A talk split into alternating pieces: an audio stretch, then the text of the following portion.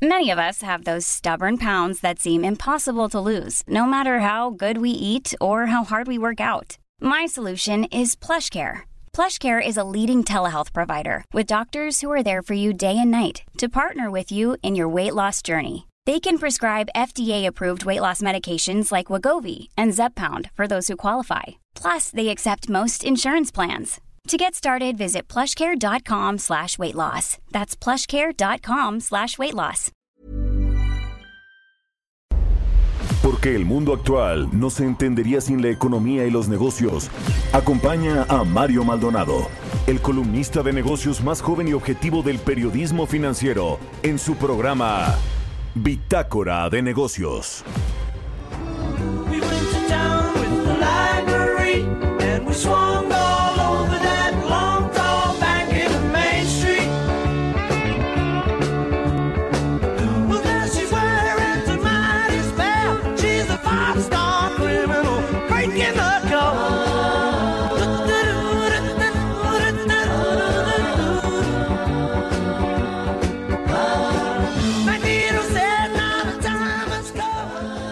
¿Qué tal? ¿Cómo están? Muy buenos días. Bienvenidos a Bitácora de Negocios. Yo soy Mario Maldonado y me da mucho gusto saludarlo en este martes 26 de mayo del 2020. Saludo con mucho gusto a quienes nos escuchan por la 98.5 de FM aquí en la Ciudad de México, desde donde estamos transmitiendo en vivo por las frecuencias de El Heraldo Radio, también en Guadalajara, Jalisco por las 100.3 de FM y en Monterrey, Nuevo León por la 90.1 de FM. Por supuesto, un gran saludo a todas las emisoras que nos retransmiten en las otras ciudades y estados de la República Mexicana y a quienes nos escuchan por la página heraldodemexico.com.mx. Comenzamos este día con una canción de Paul McCartney and the Wings. Se llama Magneto and Titanium Man. Esta semana estamos iniciando nuestro programa con canciones de superhéroes de películas o series de televisión en honor a todo el personal médico que está dando la batalla en esta pues eh, guerra, en este desafío contra el coronavirus. Y ahora sí le entramos a la información, les platico rápido qué vamos a tener en el programa. Vamos a hablar en breve con Roberto Aguilar, nuestro, nuestro analista de mercados, nos va a, a platicar sobre el dato que acaba de salir del PIB, por cierto, por parte del INEGI ya publicó el dato para el primer trimestre, cayó 1.2% con cifras desestacionalizadas. Y bueno pues vamos a analizar es, ese dato y también los eh, pues los cambios que ha hecho que han hecho corredurías como el Bank of America como JP Morgan a la proyección de decrecimiento de la economía mexicana para el cierre del 2020 y también para el segundo trimestre del año que va a ser el más complicado por el cierre de las actividades productivas en México y el mundo. Ya tuvimos ayer los datos de exportaciones y el desplome del 41% del comercio internacional de México. Vamos a entrarle a ese y otros temas con Roberto Aguilar. También vamos a hablar con Ernesto O'Farrill, nuestro colaborador aquí en Bitácora de Negocios, presidente del grupo Bursamétrica, sobre este dato del INEGI, precisamente del déficit de la balanza comercial. Vamos a desagregar y analizar esa información. Hablaremos también con Paul Sánchez, el director de Ombudsman Energía México, sobre los proyectos de energía renovables, estas suspensiones definitivas que otorgó un juez especializado al acuerdo del SENACE para limitar la puesta en operación de nuevas plantas de energía eólica y de energía solar. Vamos a hablar de esto con Paul Sánchez. Hablaremos también con Eduardo Ramírez Leal, el presidente de la Cámara Mexicana de la Industria de la Construcción, sobre los datos para el mes de marzo en términos de la producción industrial que sigue cayendo, hilando un mes tras otro, caídas y deterioros en, en los diferentes indicadores del sector. Uno de los más importantes, por cierto, para recuperar la actividad económica, para que repunte de nueva cuenta la economía. El presidente López Obrador así lo ha admitido.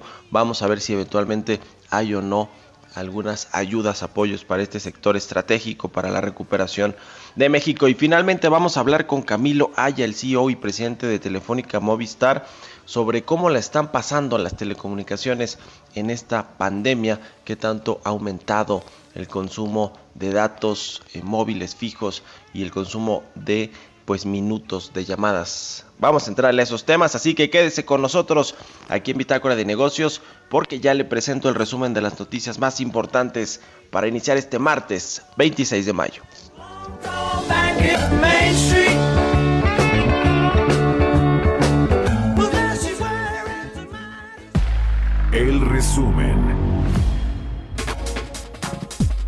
Graciela Márquez, titular de la Secretaría de Economía, aseguró que la crisis por el COVID-19 marcará al siglo XXI y en realidad el problema sanitario y económico solo se resolverá cuando se tenga la vacuna y medicamento para combatirlo y para ello se requiere un esfuerzo y cooperación internacional. El Consejo Coordinador Empresarial externó su apoyo a la Confederación de Cámaras Industriales después de que ésta se enfrentó con el director general de CFE, Manuel Bartlett, por las decisiones que tomó esta empresa del Estado contra las energías renovables. El CCE en redes sociales publicó que llaman al diálogo y respaldan la postura de Concamín en favor de la libre competencia y certidumbre jurídica. El Banco de México informó que el déficit de la cuenta corriente durante el primer trimestre del año se ubicó en 0.4% del PIB, lo que refleja el considerable impacto en la economía de la pandemia de coronavirus y las medidas adoptadas para evitar su propagación. Bank of America espera que la economía mexicana se contraiga 10% en 2020, derivado de la crisis generada por el COVID-19, lo que implicaría la pérdida de más de un millón de empleos formales. El PIB de México se contraerá 12.7% en el segundo trimestre, 12.9% en el tercero y 12.7% en el cuarto. Para 2021 espera una recuperación y crezca 2.0%. El presidente del Consejo Nacional Agropecuario, Bosco de la Vega, afirmó que si la pandemia se prolonga más sin vacuna, la crisis sanitaria sí podría generar una crisis alimentaria. Como resultado de un análisis de la ONU mediante un sistema de evaluación en términos espaciales, socioeconómicos y medioambientales, proyecta que hacia 2030 el Tren Maya creará casi un millón de nuevos empleos en la región sureste de México. Bitácora de negocios. El editorial.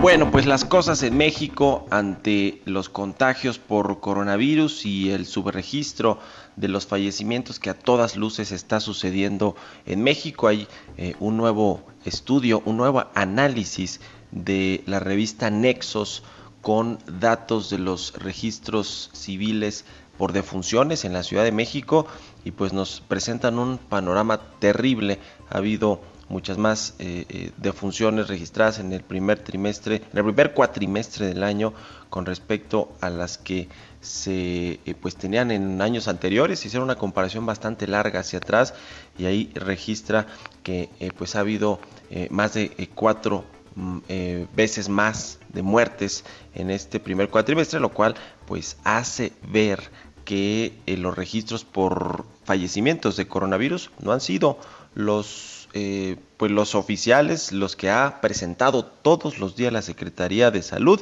Y bueno, pues ayer los datos ya superaron los 70 mil casos de contagios por COVID-19 y 7.633 muertes. Vamos a ver cómo acaba esto, pero en lo que nos damos cuenta de eso, pues hay eh, mensajes polémicos y tweets polémicos como el que puso ayer en su red social, en su perfil, Ricardo Salinas Pliego, este empresario quien apuntaba a ser el favorito de este nuevo gobierno del presidente López Obrador, no solo porque en el gabinete tiene a tres personajes cercanos a su, a su empresa, a su grupo empresarial, sino porque, bueno, pues es eh, uno de los integrantes de su consejo asesor empresarial y porque además ha recibido contratos ya en este gobierno por parte de la Secretaría de Educación, que ahí está una de sus piezas, uno de sus alfiles de Ricardo Salinas Pliego, eh, para, para sus eh, eh, orquestas y fundaciones y demás. Pero bueno, ayer el tuit polémico de Ricardo Salinas Pliego tenía que ver pues con una encuesta que él eh, mismo respondía sobre quedarnos o no encerrados hasta que haya una cura o vacuna, o quedarse encerrados hasta que el gobierno nos diga que podemos salir y la más polémica dice o quedarse encerrados hasta que un buen día se desapendejen y decidan salir a vivir la vida con todo y sus riesgos. Así, eh, pues así piensa el segundo hombre más rico de México, quien eh, pues desde que se declaró esta fase de contingencia, la fase número uno de la emergencia, pues ha perdido 2.300 millones de dólares en los mercados por la depreciación que han tenido sus empresas hasta el cierre de ayer, según el índice de multimillonarios de Bloomberg, Pero bueno, no es la primera vez que Ricardo Salinas Pliego sale a incendiar las redes sociales con este asunto del coronavirus. Ya mandó a Javier a la torre una vez en el prime time de su noticiero a decir que no le hicieran caso a Hugo López Gatel, quien ciertamente sí se, sí se ha equivocado y ha errado prácticamente en todos los pronósticos, pero de ahí a que salga a decir que el pueblo de México se desapendeje, pues está, pues está muy subidito de tono y tiene toda pues eh, eh, eh, la legitimidad o, la, o si quiere ponerlo en su cuenta personal está bien, pero pues al final de cuentas es el segundo hombre más rico de México, cuyas empresas emplean a muchísimos mexicanos y cuyo ejemplo o, o mensajes en Twitter pues pueden causar una crisis todavía mayor en términos de salud para la población mexicana. En fin, pues ahí le dejo el tema. Usted tiene siempre la mejor opinión. Escríbame a mi cuenta de Twitter, arroba Mario Mal, o a la cuenta arroba Heraldo de México. Son las 6 con 12 minutos. Vámonos con los mercados. Mercados bursátiles. Roberto Aguilar ya está en la línea telefónica. Mi querido Robert, ¿cómo te va? Muy buenos días. ¿Qué tal, Mario? Muy buenos días. Mucho gusto en saludarte. Fíjate que vamos a empezar hoy con el tipo de cambio. Está, ya, ya tocó un nivel mínimo hace una, un, unos minutos de 22.11. Este es el mejor en dos meses y ya la apreciación en lo que va de este mes en mayo es de 8.3%.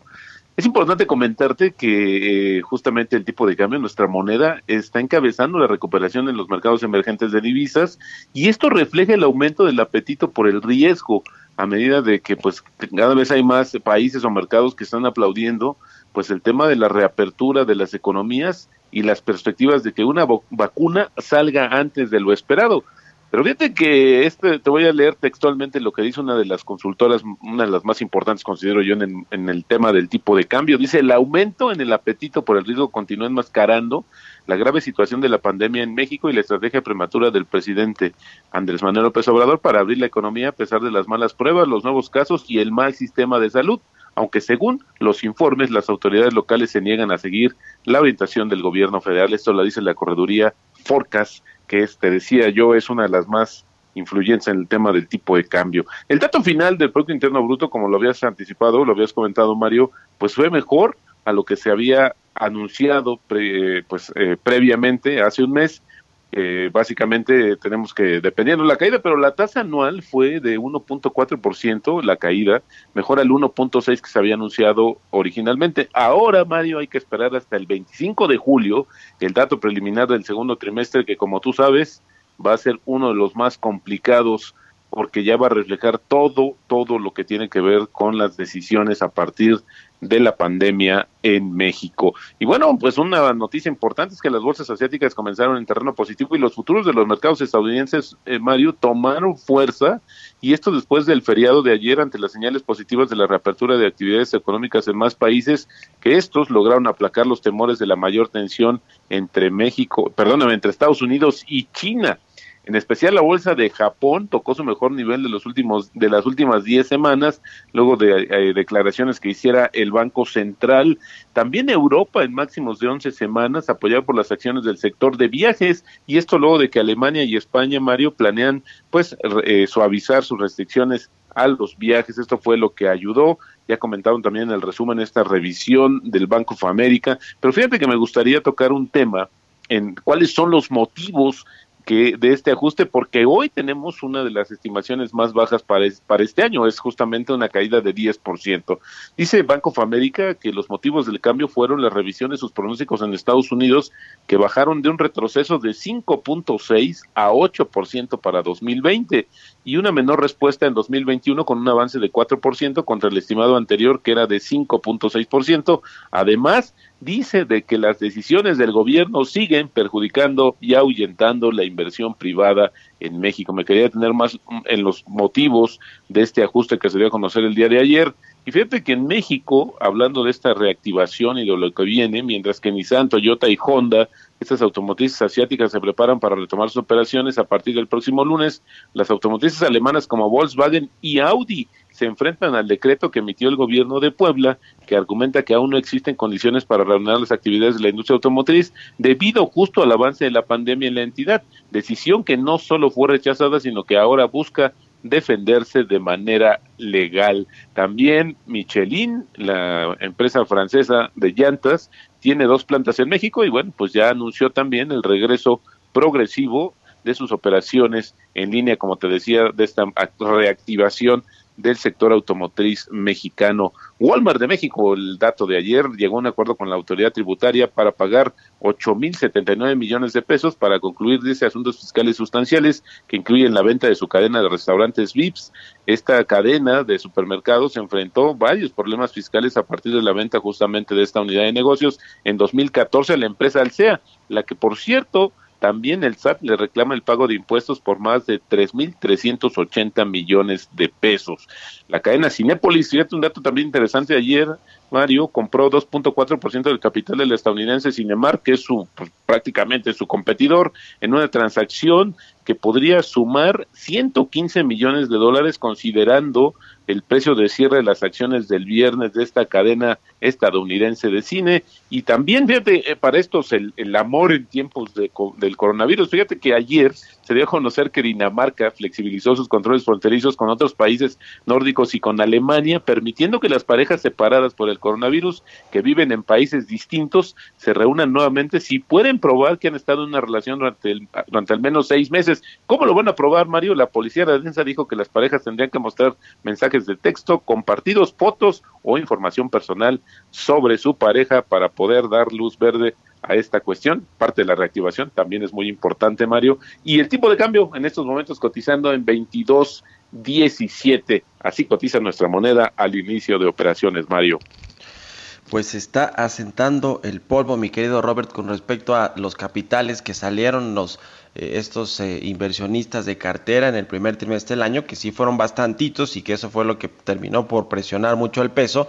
Y bueno, pues ahora que están viendo cómo las economías comienzan a entrar en, eh, pues en, en funcionamiento de nueva cuenta, pues ya buscan los mercados que eventualmente les van a dar ganancias, ¿no? Porque los europeos y Estados Unidos pues tienen casi tasa cero, tasa negativa, va para allá. Claro, y ayer fíjate que uno de los eh, datos importantes fue esta colocación que hizo Japón a una tasa muy baja y también esta tendencia de la política monetaria de las tasas de referencia de ir disminuyendo y México pues todavía la sigue manteniendo alta como comentas y esto pues en, en esta época y en esos tiempos de volatilidad pues atrae sin duda a más recursos en dólares para México. El tema es hasta pues cuánto tiempo se van a quedar, ¿no? Eso eso también y cómo podría regresarse el tipo de cambio. Hoy ya algunos lo ven en el 22, así es que no estaríamos muy ajenos de hablar de los niveles de 22 incluso este mismo día, Mario.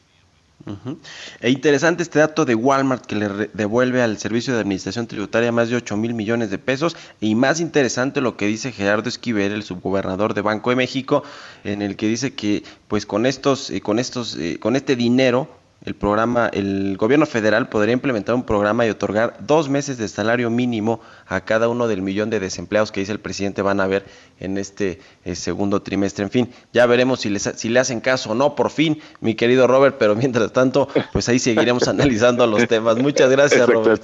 Al contrario, muy buenos días, Mario. Un abrazo, Roberto Aguilar, sígalo en Twitter, Roberto AH, son las 6 con 19, vámonos con otra cosa. Mario Maldonado en Bitácora de Negocios. Está en la línea telefónica como todos los martes Ernesto Ofarri, el presidente del Grupo Bursamétrica, quien me da mucho gusto saludar. ¿Cómo te va Ernesto? Muy buenos días. Bien, bien, ¿ustedes qué tal? Muy bien, muchas gracias. Pues cuéntanos cómo viste ayer este reporte del INEGI con respecto a la balanza comercial, el tema de las exportaciones, creo que es el más preocupante con esta caída de 41%. ¿Cómo se ven estos datos, mi querido Ernesto?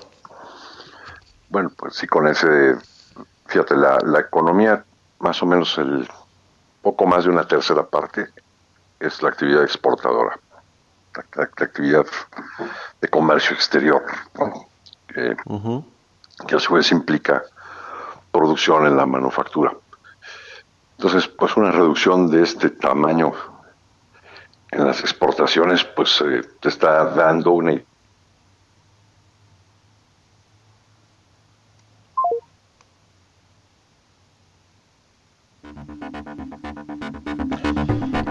Perdimos la comunicación con Ernesto O'Farrill.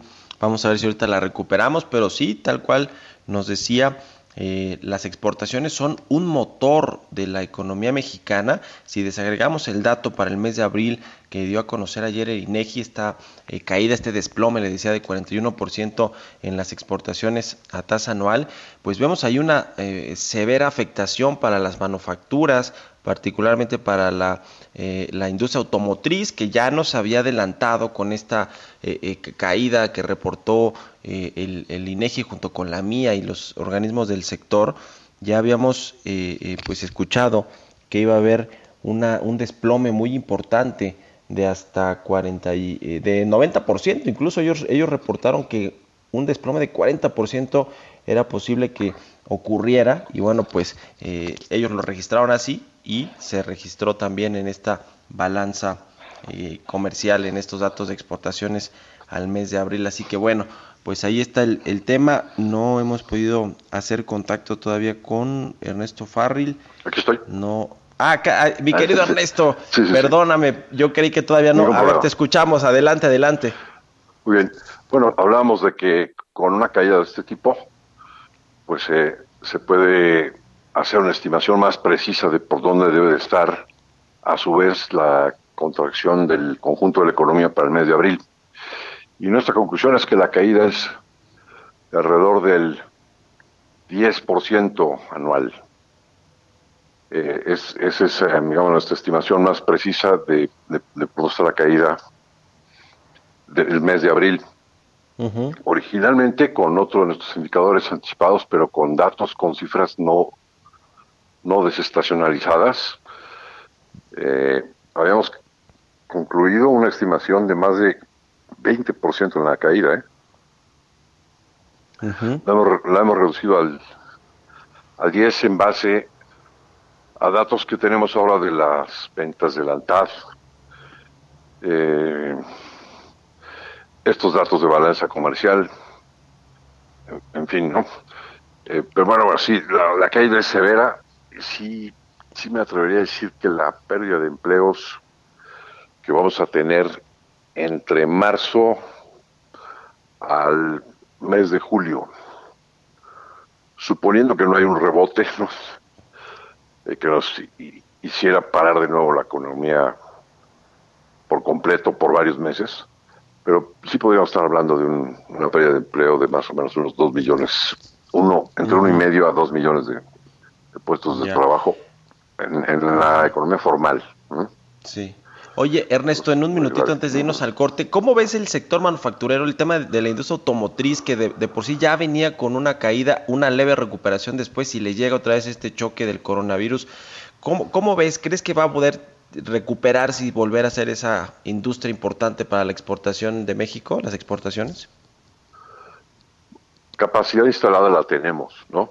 Sí tenemos un- varias plantas aquí automotriz y tenemos también una base de, de producción de lo que se llama el T2, T3, ¿no? Que los, los au- autoparteros que le surten a las armadoras y los autoparteros que le surten a estos autoparteros, ¿no? Eh, sí tenemos esa capacidad instalada, pero la demanda de automóviles no se va a recuperar tan rápido de la noche a la mañana en el mundo. Eh, Simplemente, veamos, en Estados Unidos se cayeron en, en un solo mes 20.5 millones de Sí, puestos sí, de sí, ahí está trabajo. el problema. En mayo también no se va Bueno. a recuperar tan rápido. ¿m? Muchas gracias, mi querido Ernesto Farril. Buenos días.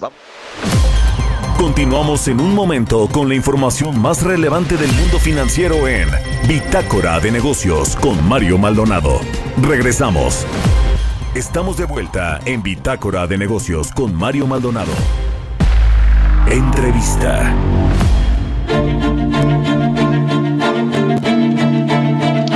Ya estamos de regreso aquí en Bitácora de Negocios, son las 6 de la mañana con 30 minutos. Vamos a platicar con Paul Sánchez, él es director de Ombudsman Energía México, a quien me da gusto saludar en la línea telefónica. Paul, ¿cómo estás? Muy buenos días.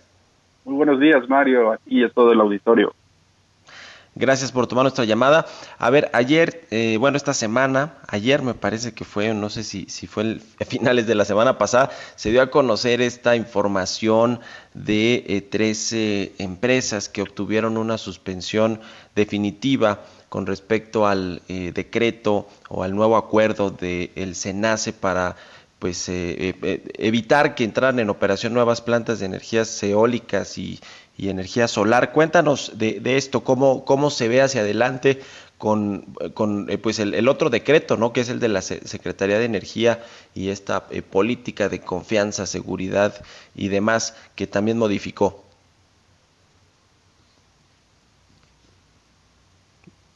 Bueno. Se cortó también la llamada. Hoy tenemos problemas con las telecomunicaciones. Y mira, al rato vamos a platicar con un directivo de una empresa, de una operadora de telecomunicaciones.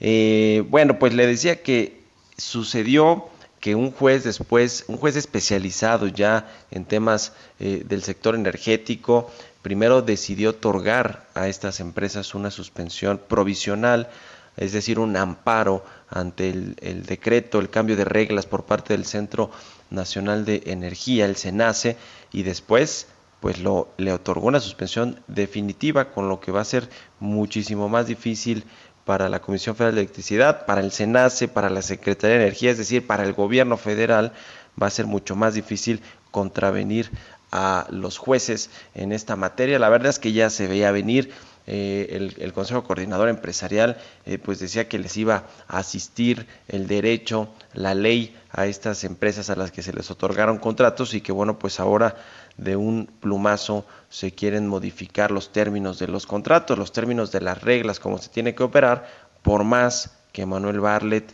el titular de la CFE, pues diga que tiene un precio para estos generadores de energías limpias el estar conectados a la red eléctrica y que la CFE paga muchos subsidios. Ya, ya recuperamos a Paul Sánchez. Paul, nos decías, nos quedamos al inicio, al inicio de tu respuesta. Adelante, por favor.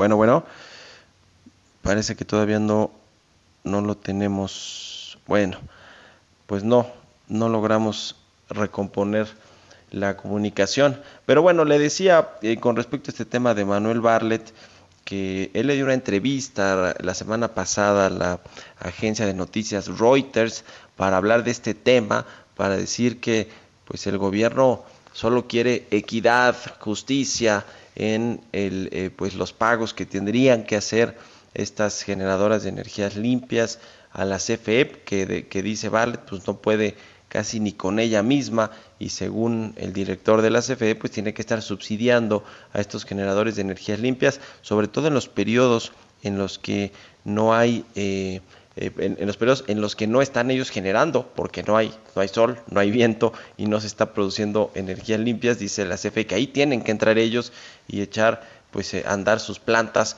y eso le genera un costo importante. En fin, es todo un debate, la verdad, y es que y a veces se pone muy técnico, pero aquí es un asunto, parece, de certeza jurídica. En fin, bueno, pues vamos a ver si recuperamos más adelantito a Paul Sánchez, mientras vamos a ir a, otra cosa. Son las 6 con 34 minutos. Entrevista. Está en la línea telefónica el presidente de la Cámara Mexicana de la Industria de la Construcción, Eduardo Ramírez Leal. Nos va a platicar al respecto de los datos que publicó este lunes el INEGI con respecto al valor de la producción en la industria de la construcción. Fíjese nada más, para el mes de marzo cayó 17.1% a tasa interanual, es decir, comparado con el mes de marzo del 2019 y también el personal ocupado cayó 2.2%. Eduardo, ¿cómo te va? Muy buenos días. Pues, ¿cómo ves estos datos que publicó el INEGI? Que la verdad, quizá me dirás, no sorprenden mucho porque vienen mes a mes con eh, caídas. Eh, ¿qué, decir de esto? Y sobre todo, ¿qué viene hacia adelante en términos del sector de la construcción?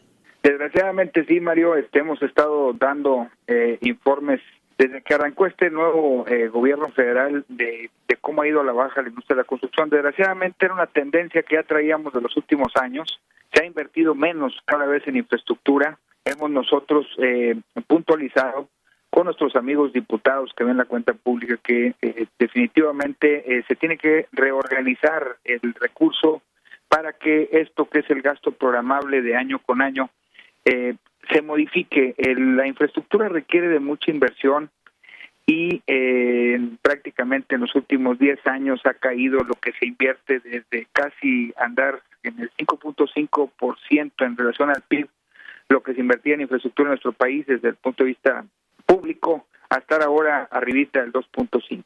Esto nos preocupa porque, bueno, también esto jala de alguna forma eh, la inversión privada y si las políticas públicas no permiten dar la certidumbre suficiente, bueno, pues eh, ya ven los números que se han estado publicando. 2019 cerramos con el 5% en crecimiento, este 5% negativo, y bueno, los tres primeros meses del año ya va en 8% negativo, esto es en, en crecimiento. Y lo que se publica hoy de lo que producen las empresas constructoras, bueno, pues ya ves que llega arriba del 16% en, en términos anualizados, ¿no? Con respecto a apoyos, eh, eh, sabemos que el gobierno federal ha dicho claramente que no quiere eh, rescatar, ha, utilizado esa palabra, a empresas, eh, supongo que también se refiere a, a, empresas del sector construcción, pero también ha reconocido el Ejecutivo Federal que este sector es quizá el prioritario para que la reactivación de la economía sea más rápido. ¿Han hablado con el presidente, con el gabinete para eh, echar a andar o un plan de ayuda o un programa importante intensivo en, en términos de infraestructura y de construcción para los próximos meses? Efectivamente, el, lo que refleja el, que la industria de la construcción esté activa no solamente en la generación de empleo, sino toda la cadena productiva que trae esta, cada de dos, digo tres de cada cuatro actividades económicas las, las impactamos. Sí lo hemos comentado con muchos de los secretarios y directores que tienen que ver con infraestructura en el gobierno federal, pero nosotros vamos más allá. Necesitamos generar un programa para la dispersión de recursos en todo el país, no solamente en los grandes proyectos que sí benefician algunas grandes empresas que también representamos. Sin embargo, los más golpeados en este momento son las micro, pequeñas y medianas empresas. Entonces, si hoy no tenemos un programa a corto plazo para que eh, exista eh, una dispersión de recursos en todo el país, difícilmente vamos a generar el empleo que se está eh, tratando de generar. Nosotros representamos eh, la industria de la construcción formal, aquellos eh, industriales que después de muchos años este, tienen plantillas de trabajadores por los cuales se les paga eh, su seguridad social y, y, se paga impuesto a través de la generación de riqueza en la industria. Y creemos que hoy hemos sido, eh, vamos, eh, hechos a un lado porque el gobierno se ha vuelto constructor a partir de la Secretaría de la Defensa en, proyectos interesantes, no solamente en el aeropuerto eh, eh, Santa Lucía, sino también en los bancos del bienestar, donde hemos dicho si se van a construir 2.700 sucursales de un tamaño tal que las puede construir un microempresario, imagínate que esas 2.700 las estuvieran construyendo 2.700 microempresarios, generarían un empleo muy importante en este momento tan difícil de la industria pues vaya situación para el sector de la construcción. Ojalá que pronto veamos estos planes. El tema de la autoconstrucción que lo mencionó el presidente hace poco, ¿cómo ven ustedes este asunto? Porque el presidente incluso dijo, ya los ingenieros no eh, eh, debemos de hacerle todo el caso, porque también la gente puede construir sus viviendas y cosas por el estilo. ¿Qué opinan de estos comentarios? Bueno, pues eh, como cualquier profesión en, en, México y en el mundo, eh, somos eh, dignos de ella, somos profesionales, nos hemos dedicado a esto. Eh, provenimos de las de las universidades mexicanas públicas y privadas. Yo también diría que nos hemos sentido un poco eh, pues golpeados con este tipo de declaraciones porque claro que todo lo que tiene que ver con constructor requiere de un profesional y sobre todo la formalidad. Así que nosotros invitamos al gobierno para que se eh, se se eh, canalicen los recursos de la manera formal a través de los profesionales de la industria. Bueno, pues te agradezco, Eduardo Ramírez, presidente de la que nos hayas tomado la llamada. A tus órdenes, Mario. Buenas Hasta noches. luego.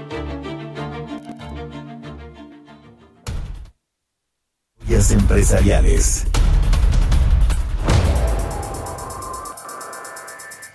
Pues bueno, le contábamos al inicio con Roberto Aguilar sobre este pago de 8 mil millones de pesos que hizo Walmart de México, este gigante del retail, al servicio de administración tributaria, los arrastraba desde el 2014 por esta venta, eh, esta compraventa de los restaurantes VIPs a la cadena Alsea. Bueno, ya le entró con su lana Walmart después de haber sido exhibido, no con nombre y apellido, pero sí como una de estas 15 empresas que le debían 50 mil millones de pesos al fisco mexicano. Vamos a escuchar de qué se trata toda esta historia que terminó ya con un final feliz para el gobierno federal por lo menos. Nos la cuenta Giovanna Torres. Walmart de México informó que llegó a un acuerdo con el Servicio de Administración Tributaria para hacer el pago de 8.079 millones de pesos, con el que concluye la revisión sobre la operación de venta de la cadena de restaurantes VIPS y otros asuntos fiscales sustanciales. De acuerdo con la corporación multinacional, dicho pago se registrará en su estado de resultados consolidado de los tres meses que terminarán el 30 de junio del 2020. Desde febrero pasado, el SAT reclamó a Walmart el pago de 10.559 millones de pesos por impuestos, multas y recargos por la venta de VIPs al CEA. Por su parte, Alsea, que también administra franquicias como Starbucks y Domino's, también informó en febrero que el SAT emitió un oficio de liquidación en el que le solicitaba el pago de impuestos por 3.881 millones de pesos relacionados a ingresos por la adquisición de dichos bienes. Sin embargo, dijo contar con todos los elementos para sostener la validez de las operaciones realizadas. En 2014, Walmart vendió a la operadora controladora de restaurantes Alsea 362 restaurantes en 8.200 millones de pesos, entre los que se encontraban Vips, El Portón y Ragazzi, entre otros. En abril, el presidente Andrés Manuel López Obrador dijo que había 15 grandes contribuyentes que debían 50 mil millones de pesos de impuestos, incluidas multas y recargos. Sin embargo, omitió las identidades. Para Bitácora de Negocios, Giovanna Torres. Mario Maldonado en Bitácora de Negocios. Eh, vamos a platicar con Camilo Aya, él es CEO y presidente de Telefónica Movistar. Aquí me da mucho gusto saludar en la línea telefónica. Camilo, ¿cómo te va? Muchas gracias por tenerme de nuevo en tu programa, acá encantado de estar. Gracias a ti por tomarnos la entrevista. A ver, vamos a platicar de un- una serie de apoyos que ustedes han puesto a disposición de la Fundación IMSS para pues eh, eh, ayudar, apoyar en esta fase di- difícil de la, de la pandemia del coronavirus. Quiero preguntarte primero, Camilo, ¿cómo está el negocio de las telecomunicaciones en México? Hace más o menos un mes anunciaron un plan de apoyo ante la contingencia para los usuarios de los servicios de telecomunicaciones. Ustedes estuvieron dentro de este de esta iniciativa. Cuéntanos cómo está el negocio, a qué se han enfrentado en medio de esta crisis económica y, por supuesto, de salud. Mario, lo principal del negocio nuestro y lo más importante yo creo que ha sido eh, garantizar la calidad de los servicios de cara a los clientes en, en esta época en donde pues, las redes están teniendo un uso diferente, digamos, al que fueron diseñadas para, para prestar sus servicios, ¿no? Yo creo que la prioridad número uno de todos nosotros ha sido asegurar eso, ¿no? Y por tanto hemos tomado, digamos, todas las medidas necesarias para tener tanto el personal de soporte y de, y de operaciones necesario, como todas las medidas para reforzar temas de, baterías, temas de combustible, cualquier cosa que pueda fallar, eh, digamos, con el servicio nuestro, hemos redoblado los, los esfuerzos para tener mayores precauciones eh, y garantizar que en últimas no estemos comunicados, ¿no? Eh, es muy grande el crecimiento de los tráficos en las redes. Actualmente en las redes fijas es en torno a 30% y en las redes móviles también presenta, digamos, un crecimiento, con lo cual yo creo que lo principal es eso, ¿no? Es tener eh, este, que los mexicanos sigan conectados, que las personas puedan hablar, que puedan trabajar desde sus casas y que, y que todo eso funcione, ¿no? Es un tema básico en una crisis como la que estamos enfrentando ahora. Ya. Ahora anunciaron, eh, Camilo, una eh, pues eh, un donativo a la Fundación IMSS por parte de su fundación, de la Fundación Telefónica México, por 11.3 millones de pesos. Cuéntanos eh, cuándo se dio esto y, eh, digamos, para qué va a utilizarse ese donativo si es que se sabe. Pues el donativo, Mario, es para específicamente para insumos de protección personal para equipo médico del IMSS. Estimamos que debería haber cerca de unos 250 mil profesionales eh, de la salud en México que van a recibir equipos que hacen parte de esta donación, ¿no? A la fecha hemos comprado, es una donación en especie, vamos a entregar directamente los insumos al, al IMSS y a su fundación y a la fecha, para que te des una idea, hemos comprado más o menos unas 600 mil unidades de equipos de protección personal e insumos básicos, como puede ser el caso de mascarillas, eh, gogles, caretas de protección, batas, cubrebocas, guantes, eh, botas quirúrgicas y gel antiséptico, entre otros. De manera que es un, un tema que nos parece de la mayor importancia, es un tema que Telefónica ha venido haciendo en todos los países donde opera, tanto en Hispanoamérica como en España, en, en las semanas recientes y que pues no podía hacer la excepción en, en México y pues estamos encantados de, de poderlo hacer. Ya, pues muy interesante y enhorabuena por estos apoyos que se hacen al sector salud que pues son auténticamente unos héroes en, estos tiempos tan complicados. ¿Cómo va a ser la nueva normalidad de los operadores de telecomunicaciones, Camilo, una vez que se supere esta crisis del coronavirus?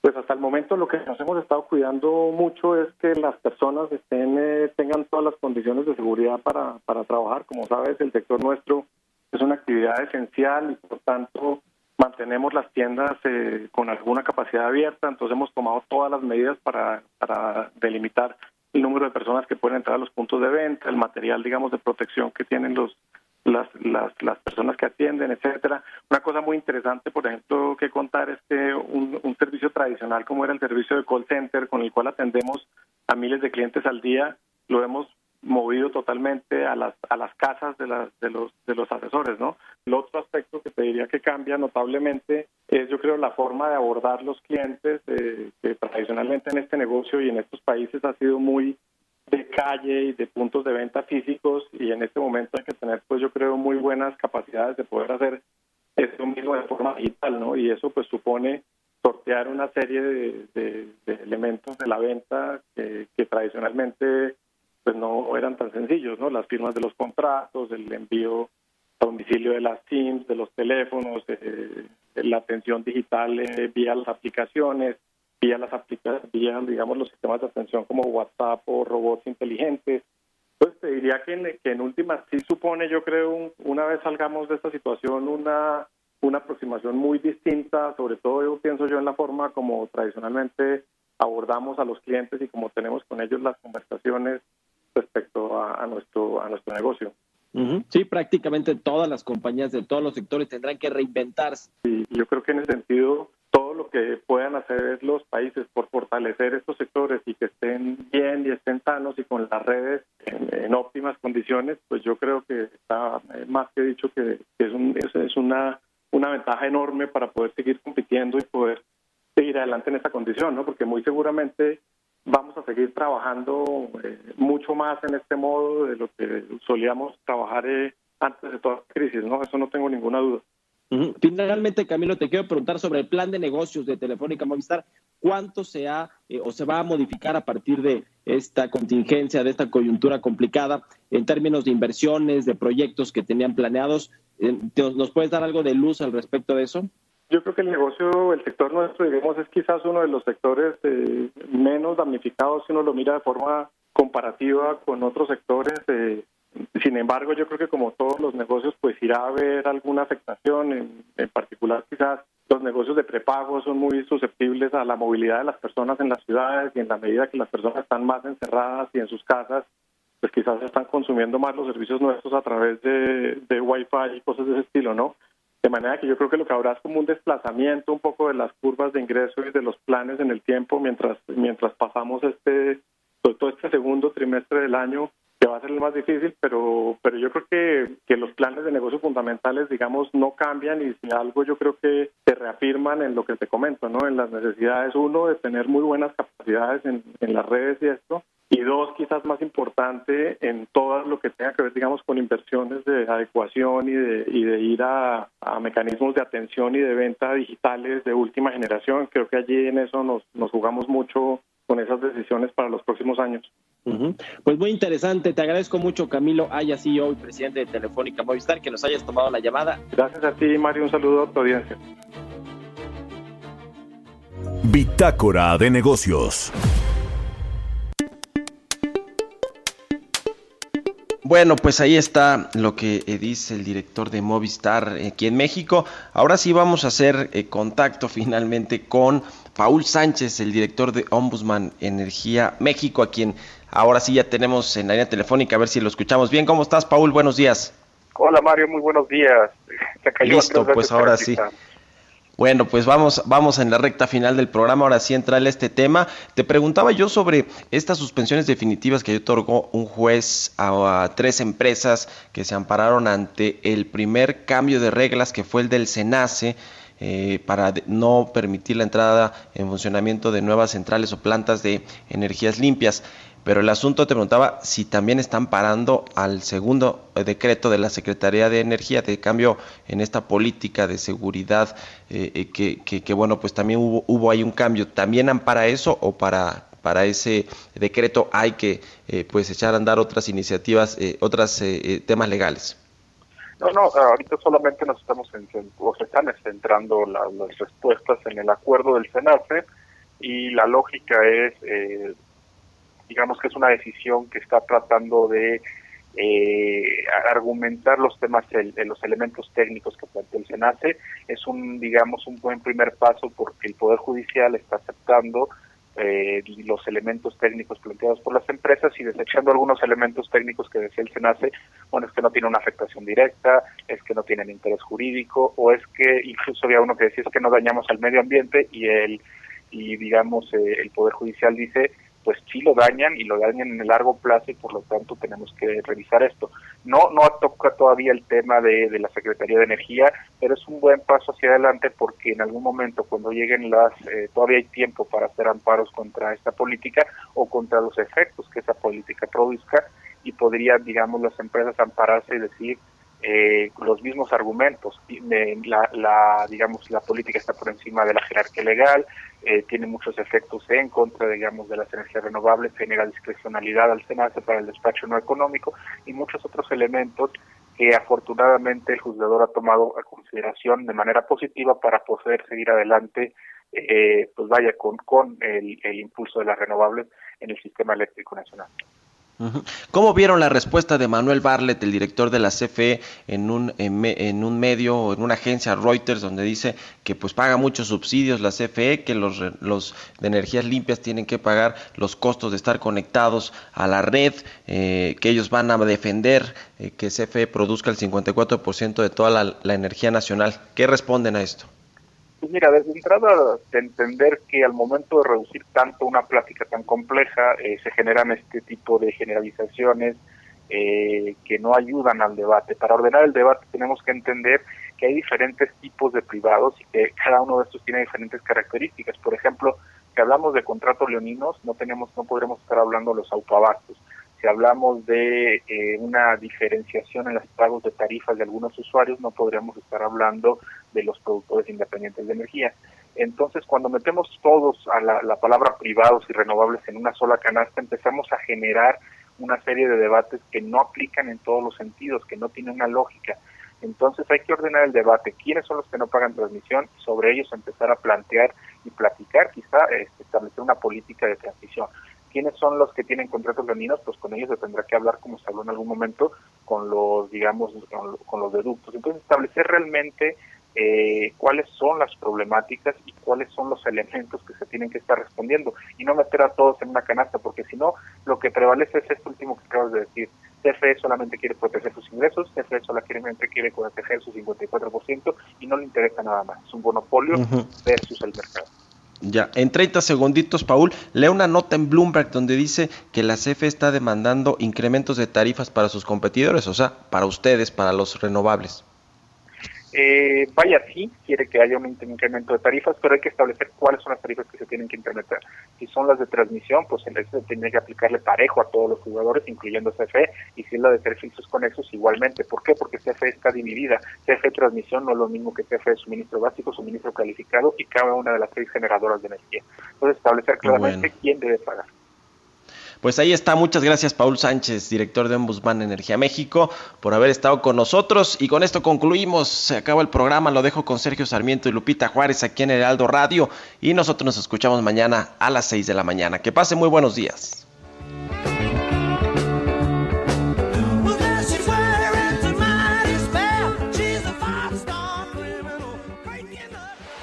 Esto fue Bitácora de Negocios con Mario Maldonado, donde la H suena y ahora también se escucha. Una estación de Heraldo Media Group. Mom deserves the best, and there's no better place to shop for Mother's Day than Whole Foods Market. They're your destination for unbeatable savings, from premium gifts to show-stopping flowers and irresistible desserts. Start by saving 33% with Prime on all body care and candles. Then get a 15-stem bunch of tulips for just $9.99 each with Prime. Round out Mom's menu with festive rosé, irresistible berry chantilly cake, and more special treats. Come celebrate Mother's Day at Whole Foods Market.